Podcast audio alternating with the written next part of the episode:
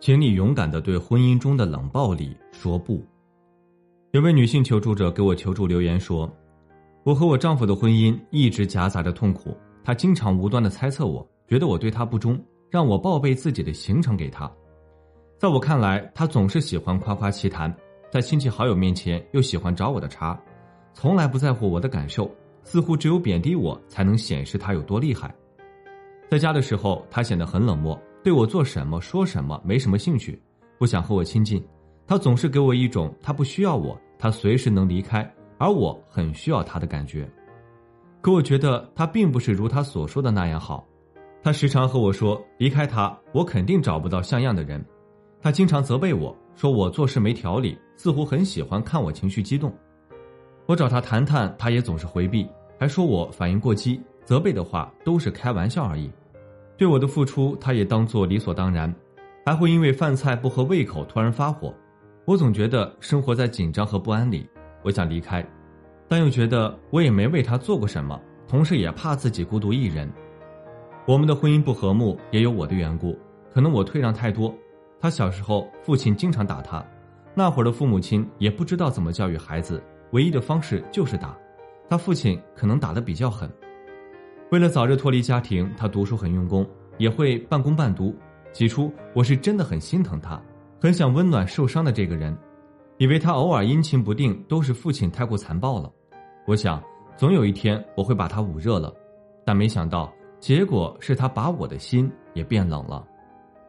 我当时给他回复说：“看得出在这段婚姻里，你接受了很不公的待遇。”很大程度上，他对你的态度来源于父亲虐打的伤痕未愈合，这造成他性格中的冷漠。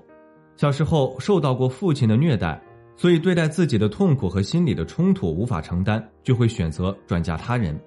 他以打击你的自尊、自信来瓦解你的自我价值和信念，这样就能完全掌控你，并且让你觉得是你必须依赖他。他对你做的一切和父亲对待幼小的他是一样的。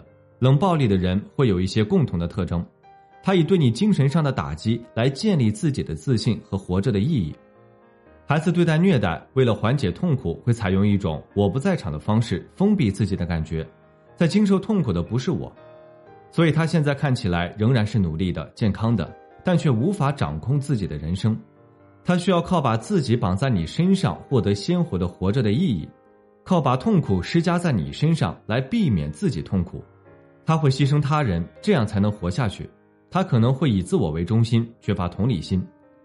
在成长的过程中，他没有形成健康的自我，所以想从你身上获得生命美好的体验。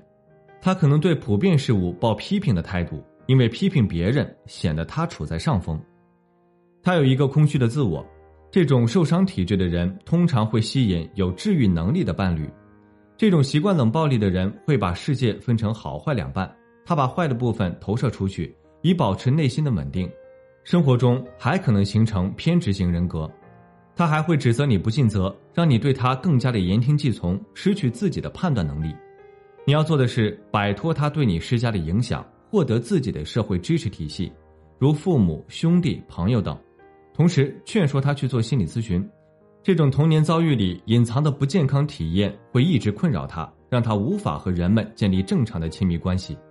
面对这种情感剥夺式的伴侣，一定要有自己的辨识能力，不能被其左右。好了，今天的分享就到这里，感谢您的收听，我们下期再见。